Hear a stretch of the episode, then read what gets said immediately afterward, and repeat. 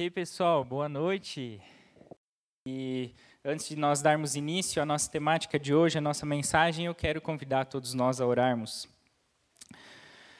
Deus, obrigado porque tu és bom, a tua misericórdia ela dura para sempre. E obrigado porque hoje a gente pode estar aqui e que tu tens algo a falar ao nosso coração. Que assim tu possa me usar também como teu instrumento para que o Senhor fale a vida de cada um de nós aqui presente nessa noite. Em nome de Jesus, que nós oramos e entregamos este momento. Amém. Amém. Uma vida com sentido. Deixa eu ver se vai funcionar. Eu ia falar para Mara. Vamos lá. Vai funcionar, Mara. Uhul. Deu certo. É, em busca de sentido. Quem acompanhou as leituras e as meditações diárias durante essa semana já viu um pouquinho de como talvez a perspectiva correta de nós olharmos para a nossa vida quando a gente fala de sentido, ela é quando a gente olha a partir de quem nos criou.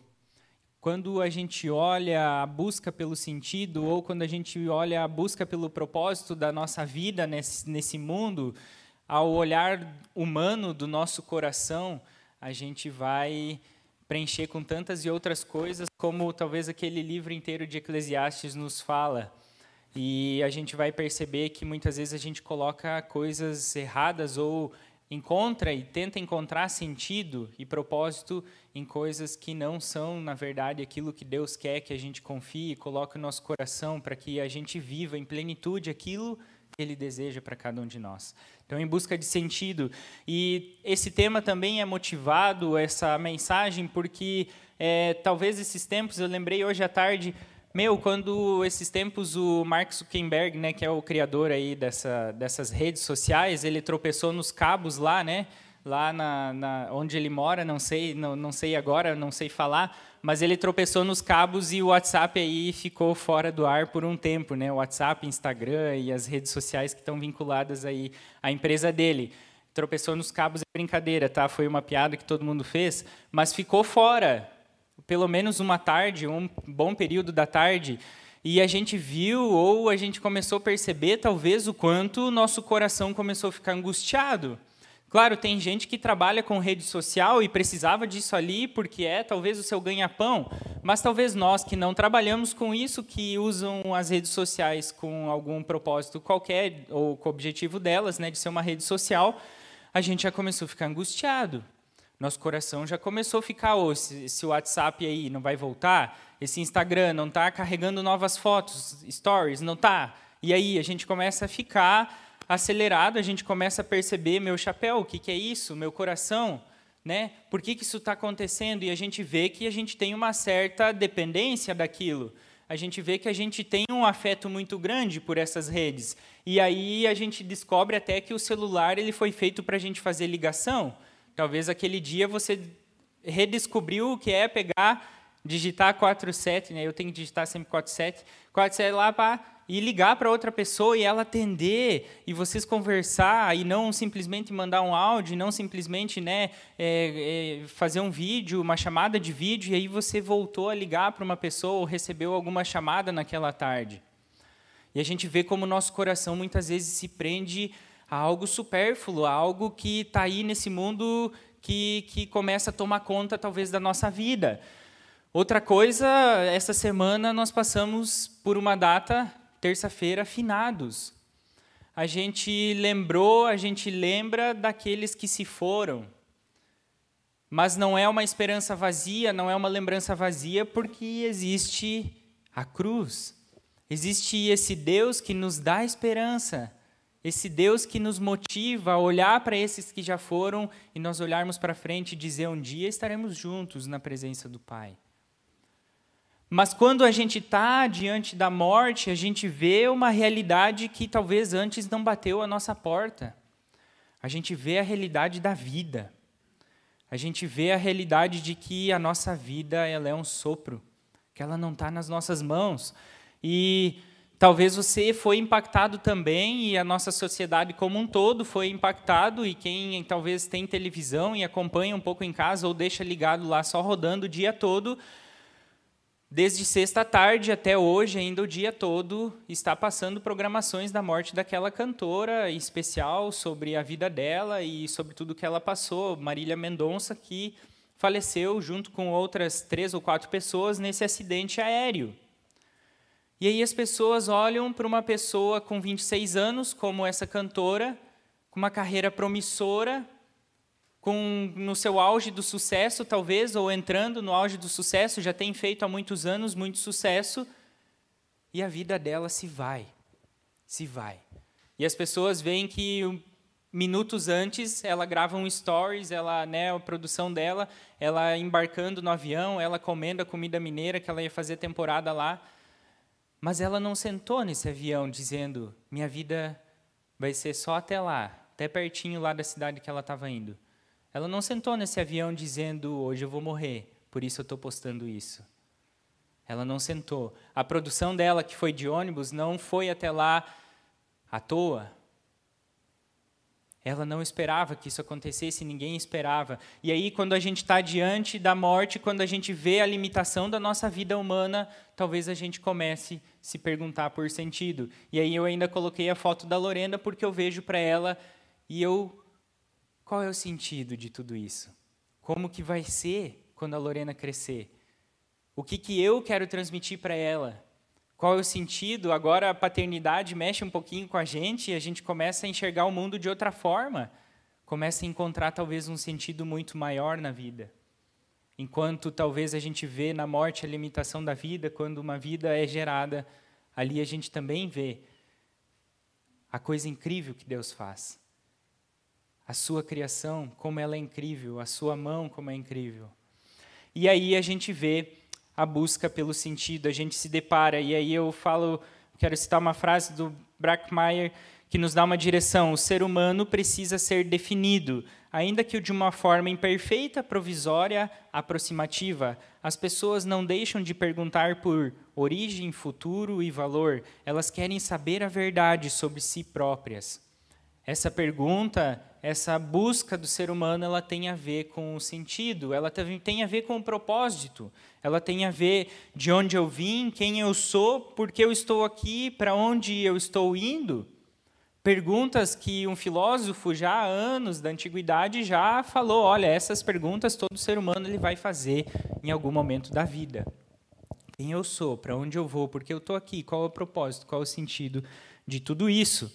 E diante dessas e outras realidades aonde você tem buscado a noção de sentido da sua vida. Você realmente talvez acredita que essa busca que hoje você tenha esteja vivendo vai preencher o sentido, vai preencher o vazio que está no teu coração? Talvez esse vício pelo trabalho, esse vício por tantas outras coisas, esse trocar e colocar o seu coração em algum outro lugar, você acha que talvez isso vai preencher o sentido e o propósito da tua vida? Que talvez ali você vai encontrar verdadeiramente quem você é, que talvez ali você vai encontrar satisfação e realização plena. Você acha que é isso? Você acredita? Tu acredita que tua vida tem sentido? Como que você vê a sua vida hoje?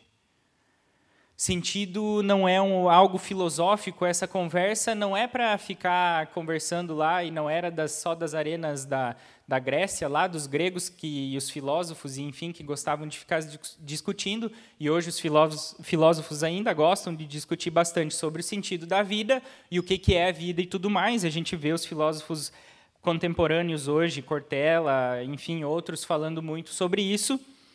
Só que não é algo só filosófico, o sentido da vida é algo muito mais importante. É o que realmente faz a vida ela valer a pena diante da morte, diante da realidade da vida, diante do nosso cotidiano, diante da onde a gente coloca o nosso coração. E eu penso que se a gente faz essas perguntas aqui, de onde eu vim, por que eu estou aqui, quem eu sou e para onde eu vou, se a gente chega a fazer uma pergunta dessa, se o ser humano faz essa pergunta em algum momento da vida, é porque algo já está errado. Porque alguma coisa dentro do seu coração já está mostrando por que, que eu estou aqui. Tem alguma coisa que não está alinhada aqui. Tem alguma coisa que está fora do, do esquadro, que não está caminhando como talvez deveria caminhar. Essas perguntas talvez já demonstram que algo foi desconfigurado, que algo não está certo, que algo não, deve, não está funcionando como deveria de funcionar. Por isso que a gente precisa olhar, quando a gente fala da busca pelo sentido, da busca pelo propósito da nossa vida, a gente precisa olhar para aquele que nos criou. É ele que vai ter a resposta para o sentido da nossa vida. É Ele que vai ter resposta para o sentido da nossa vida diante da morte, diante da vida, diante de todas as coisas. É Ele que tem a resposta. Nós precisamos ver a perspectiva da vida humana a partir do Criador, a partir de Deus. Por isso que brevemente a gente pode olhar o ser humano, ele foi criado por Deus para ser imagem de Deus, para se relacionar com Deus, para ter plena comunhão com Deus. É isso que está lá no Gênesis, com um propósito, representá-lo na criação. Ele tinha uma função, ele tinha tarefa. Se você ler Gênesis 1 e 2, você vai ver tudo isso. Deus nos criou para isso criado para ser e refletir a imagem de Deus, refletir o caráter de Deus, representá-lo na criação, relacionar-se com Ele. E aqui talvez está uma base. Isso aqui eu gostei muito, e talvez George, se você está assistindo, vai ver que eu, que eu usei isso aqui. Eu acompanhei a Meuque de Chapecó. Ela estava numa série sobre qual o sentido da vida nesse último mês. Eu olhei as mensagens deles nos cultos de terça-noite e aí o George falou sobre isso lá no primeiro. Está aqui a base da criação, talvez, transcender, a base, relacionar-se com Deus, o ser do ser humano, representá-lo na criação e o fazer, criados para ser, refletir a imagem de Deus e refletir o caráter de Deus, transcender, ser e fazer. A base de tudo isso, a base da criação, a base do sentido da vida humana está aqui, para se relacionar com Deus. Só que a gente sabe que se a gente vira a página lá do Gênesis, a gente vai ver a realidade do pecado. A gente vai ver como o ser humano ele buscou a sua autonomia e buscou ser igual a Deus, buscou talvez encontrar sentido nas suas próprias ações, naquilo que ele achava que era, e aí ele acaba se separando de Deus. E por isso que quando a gente fala do pecado, a gente fala desse princípio que é rompido, o relacionar-se com Deus acabou. A base de tudo acabou. A comunhão, a perfeita comunhão, a plena comunhão com Deus se foi. O pecado tira isso do ser humano com Deus, da relação de Deus com o ser humano. E aí nós não temos mais a base. E aí, se a gente não tem mais a base, a gente já não consegue mais viver direito o resto. Aí já tudo fica bagunçado.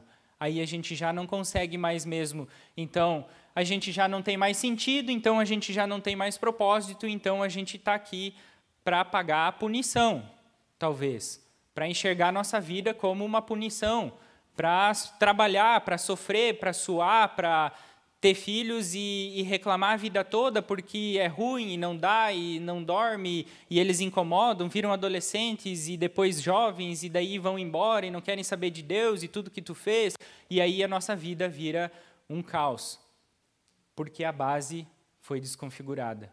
E aí eu vou me perguntar quem eu sou, de onde eu vim, por que, que, minha, por que, que é essa minha vida, qual o meu propósito, porque eu já não tenho mais um relacionamento com Deus. Essa é a realidade do ser humano que buscou a sua autonomia, que buscou viver a sua própria lei e se afastar do Criador.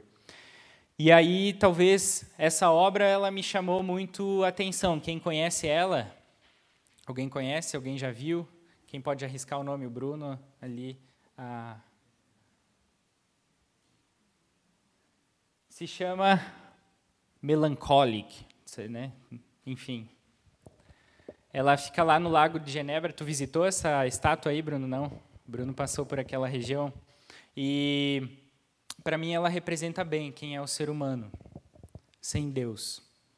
É o ser humano que vive encurvado para dentro de si mesmo, tentando encontrar sentido. Só que ele não vê nada aqui dentro. E é interessante, quando tu, quando tu vê, procura na internet sobre essa obra, já tem também muitas interpretações aí de cristãos e de padres e, e tudo mais. Mas é um vazio. Não tem pulmão, não tem ar, não tem existência, não tem vida. Tem ele olhando para dentro de si mesmo e tentando encontrar sentido tentando buscar sentido, tentando ver o que é a minha vida. E para mim essa é a realidade do ser humano que se afastou de Deus, do ser humano pecador. Essa imagem talvez nos mostra muito bem quem nós somos longe de Deus, ou o que nós buscamos e qual é o sentido talvez da nossa vida quando a gente não busca ou quando a gente não encontra esse relacionamento com o nosso criador. E aí, talvez a gente se depara com aquela pergunta: daquele homem que já vivia a realidade do pecado, mas também conhecia a realidade de Deus. E ele faz a pergunta: que é o homem para que dele te lembres? De segunda-feira, nossa meditação diária do Salmo 8, que tem a ver com o sentido. Quem sou eu, Deus? Quem sou eu diante dessa dualidade que eu vivo, diante desse meu ser pecador e diante da tua majestosa criação? Quem sou eu diante de ti, ó Deus? Essa é a pergunta que o ser humano talvez deveria fazer. E a procura, então, pelo propósito, pelo sentido da vida, ela tem sempre é, intrigado as pessoas por milhares de anos. Isso porque normalmente começamos pelo lado errado, nós começamos por nós mesmos. Nós fazemos perguntas voltadas para a nossa pessoa, como o que eu quero ser, o que eu deveria fazer com a minha vida. Nós se voltamos para nós o tempo todo. Esse é o ser humano pecador, esse é o ser humano longe de Deus. E eu quero te convidar a olharmos um texto bíblico que vai relatar a história de alguém que olhava para dentro da sua própria vida, que olhava para o seu próprio umbigo, que olhava para a sua própria vontade, para o seu próprio desejo. Lucas 12, versículos 13 a 21. Lucas 12, versículos 13 a 21. Então alguém da multidão gritou: Mestre, por favor, diga meu irmão que divida comigo a herança de meu pai.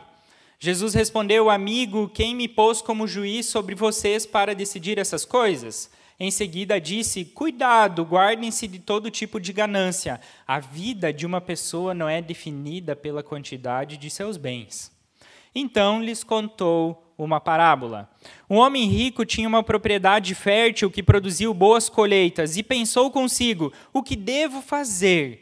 Não tem espaço para toda a minha colheita. Por fim disse: Já sei, vou derrubar os celeiros e construir outros maiores. Assim terei espaço suficiente para todo o meu trigo e meus outros bens. Então direi a mim mesmo: Amigo, você guardou o suficiente para muitos anos.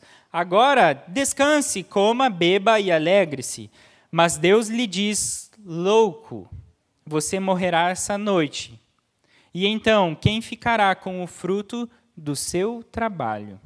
Sim, é loucura acumular riquezas terrenas e não ser rico para com Deus. Até aqui o texto. E a gente vê que um dos ouvintes de Jesus ele estava com um problema, que com o seu irmão acerca da divisão apropriada de uma herança. Só que este homem não pede que Jesus decida entre os méritos dessa reivindicação, pede uma, ele pede logo uma divisão própria a seu próprio favor. Parece que ele age só unilateralmente. Nada indica que esse irmão tinha concordado em deixar Jesus decidir a causa. Só que era algo que os antigos procuravam um rabi, um mestre, para decidir essas coisas ou ajudar numa decisão dessa quando existia conflito. E ele resolveu, farei isso.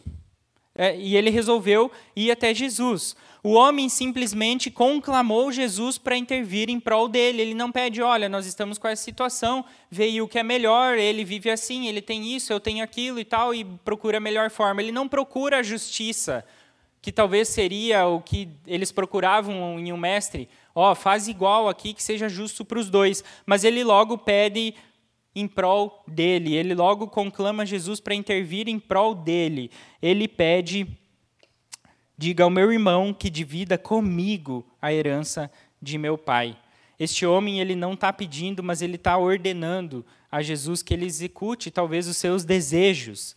Ele já decidiu o que ele queria e ele tenta usar Jesus para isso. Só que fato interessante é que Jesus ele veio trazer os homens a Deus e não trazer bens materiais aos homens. Jesus, por isso que aqui é virada que Jesus não se preocupa em talvez resolver essa equação de justiça, mas ele se preocupa em ir na raiz desse problema, na raiz dessa, desse questionamento, na raiz desse pedir ajuda. Ele vai, por isso que ele vai direto proferir essa parábola. E é muito interessante que Jesus já fala, talvez uma primeira evidência, a vida de uma pessoa não é definida pela quantidade de seus bens. Já estava demonstrando que de fato havia no coração daquele homem a vir pedir, fazer essa pergunta de ajuda para Jesus. E aí Jesus ele vai contar essa parábola porque ele quer ir lá onde está a raiz. Algum tempo atrás a gente ouviu o Hans nos trazer mensagem sobre Romanos que precisamos olhar para a causa, para a raiz do pecado, para a raiz da idolatria. E aqui Jesus ele vai para a raiz, porque ele precisa resolver na raiz o problema desse homem e não simplesmente dizer, ó, oh, cada um pega uma parte e sigam sua vida. Por isso que Jesus diz essa parábola de um fazendeiro muito rico que então tem um verão excepcional e ocasião da colheita, ele tem muitos grãos a guardar agora. E ele pensava consigo mesmo o que fazer com essa colheita, onde eu vou guardar. E ele então, genialmente, ele fala: "Destruirei os meus celeiros, vou reconstruir outros e aí recolherei todo o meu produto e todos os meus bens." Quem é empresário, quem tem empresa, quem trabalha com lavoura, talvez vai concordar com este homem. Talvez vai falar assim: "Se deu muito mais que na outra vez e eu não tenho espaço para guardar. Do ponto de vista administrativo, este homem estava pensando muito, talvez corretamente. Vou precisar de mais celeiros, vou ter que construir mais para guardar tudo que veio aqui. Só que esse não era o, o problema desse homem. Falando consigo mesmo e usando os pronomes de eu e meu repetidamente, esse homem ele revela o seu egoísmo ele revela o que de fato tinha dentro do seu coração. Ele não pensava em Deus e também não pensava no próximo. Ele ignorava talvez o resumo da lei de Deus de amar a Deus e ao próximo. Deus e o próximo não existiam para ele, só existia a ele mesmo. Só a si mesmo importava para esse homem. Não se sentia, este homem não se sentia talvez seguro dependendo de Deus, por isso ele diz no versículo 19: Então direi à minha alma: Tens em depósito muitos bens para muitos anos, descansa, come, bebe, regala-te. Divirta-se com tudo que tu guardou.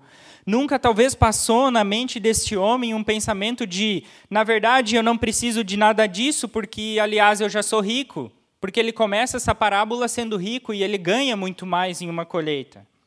Ou também não vem um pensamento que, diz, que diga: esta riqueza extra é uma dádiva pela qual eu não posso mergulhar. Deus que fez crescer. Não existe nenhum pensamento desse na cabeça desse homem. Pelo contrário, essas colheitas abundantes são mencionadas como simplesmente minhas colheitas. A única coisa que preocupa este homem é preservá-las para si mesmo, é guardá-las para si mesmo, é dizer essa colheita é minha e eu preciso guardar ela de alguma forma. Esse discurso ele não é talvez tão triste, mas ele é digno de pena deste homem. Este homem rico era autoconfiante, alcançou tudo aquilo que ele queria e desejava. Conseguiu construir mais celeiros, conseguiu ter mais riquezas.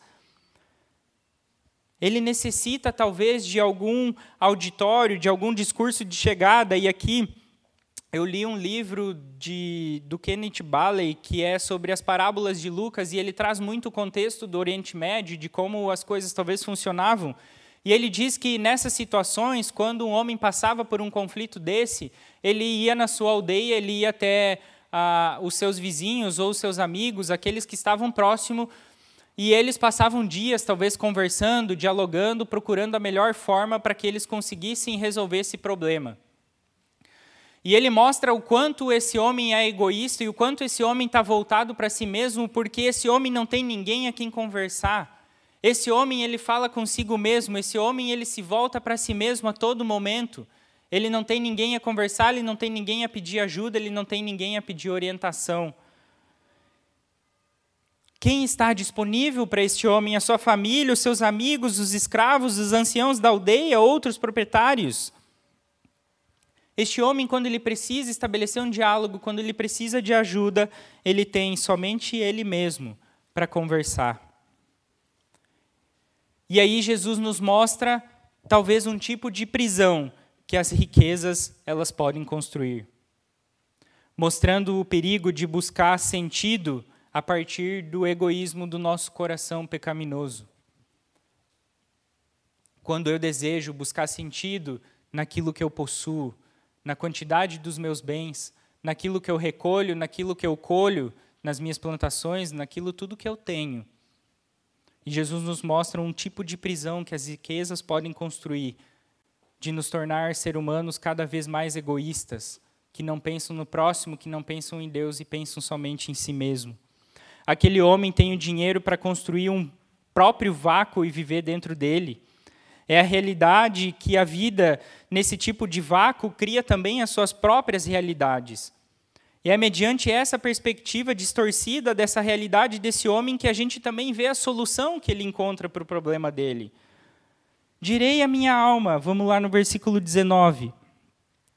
Então direi a mim mesmo, amigo, você guardou o suficiente para muitos anos, agora descanse, coma, beba e alegre-se. Ele cria uma realidade paralela só para ele, vivendo nesse egoísmo, vivendo nessa bolha. E quando no grego nos diz sobre a palavra diverte-te, significa gozar de todos os aspectos da vida. Se divertir mesmo, usufruir de tudo que a vida lhe dá. E também no grego, quando a gente olha as relações das palavras dessa parábola, este homem rico, ele acha que a sua abundância de bens vai produzir uma boa vida. E por isso que na verdade ele é chamado de louco, porque ele acha que tudo aquilo que ele tem vai produzir a boa vida e agora ele pode se deleitar em cima disso. Por isso ele é chamado de louco. E aqui entra outro aspecto do grego, do original bíblico, que no Evangelho de Lucas nós temos algumas menções dessa palavra louco. E existem quatro termos gregos que vai aparecer em todo o Evangelho.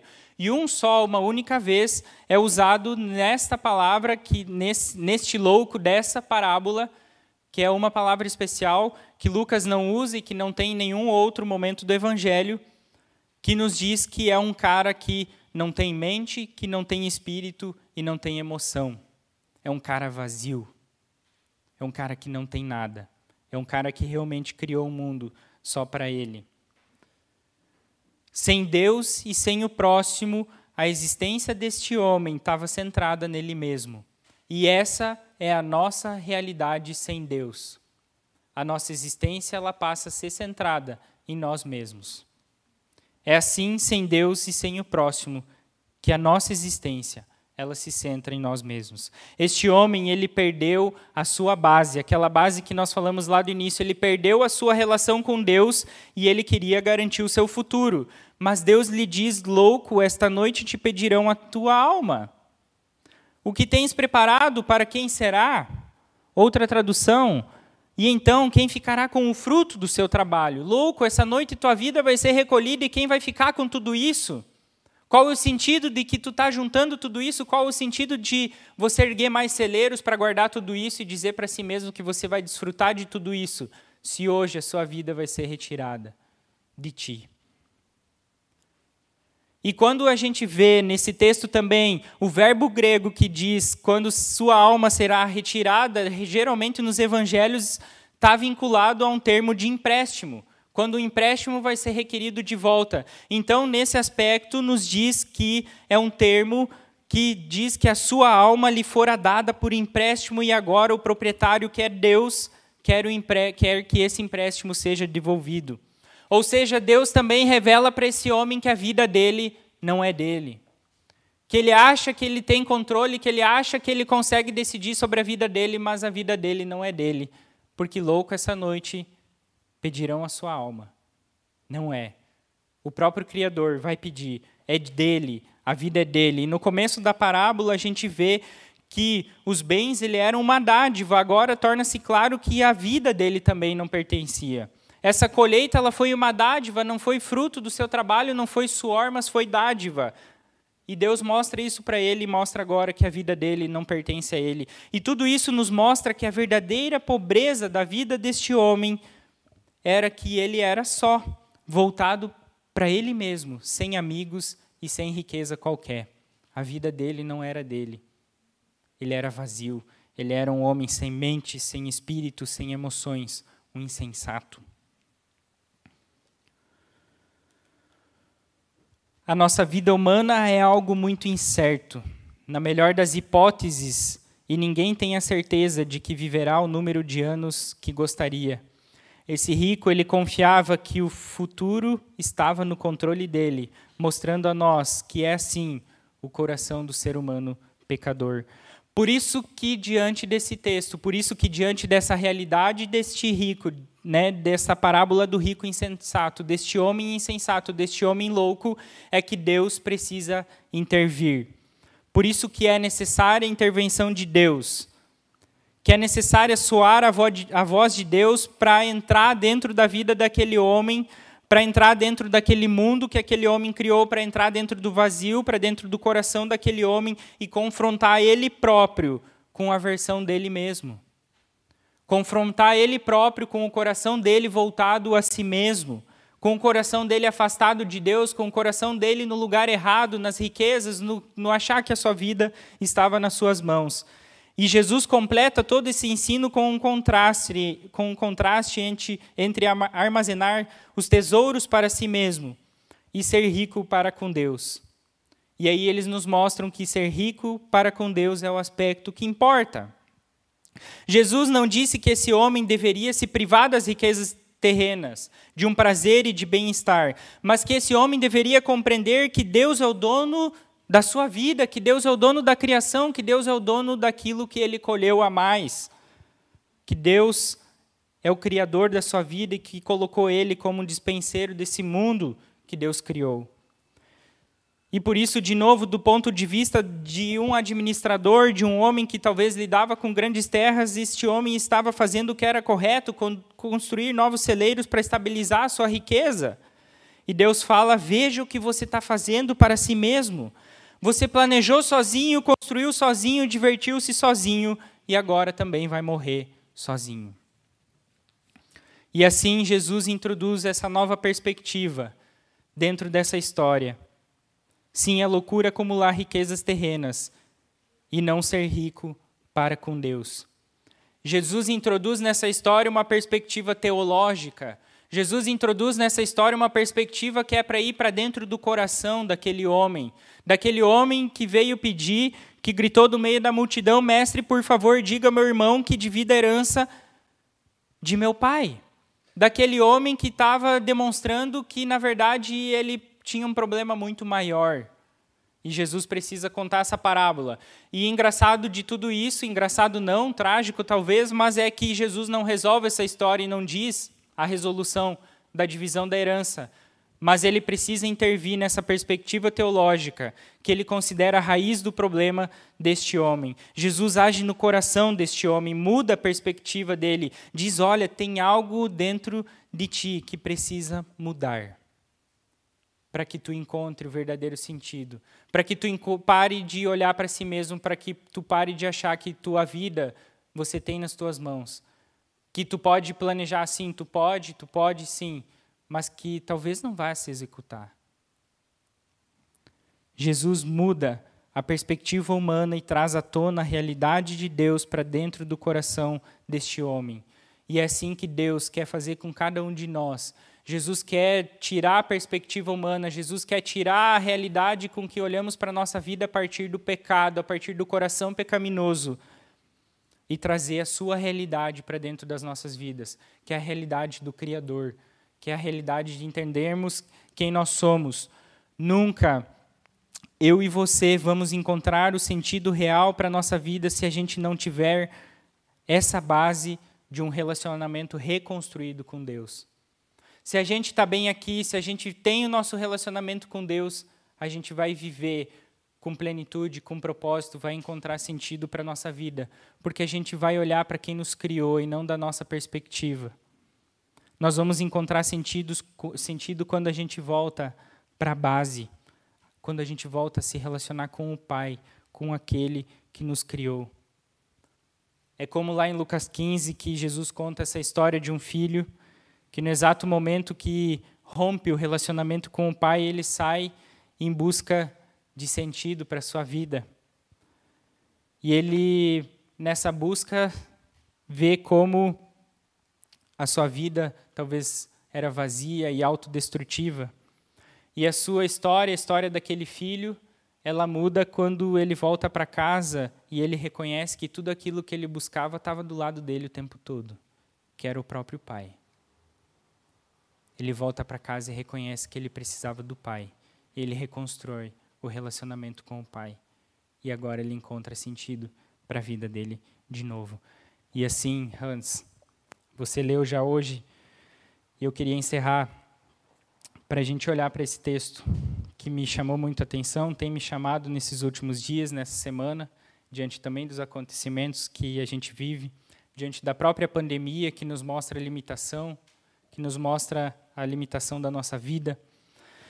Não se esqueça de seu Criador nos dias da sua juventude, honre Honre-o enquanto você é jovem, antes que venham os tempos difíceis e chegam os anos em que você dirá: Não tenho mais prazer em viver. Não vou ler todo o texto, mas honre o Senhor enquanto você ainda é jovem.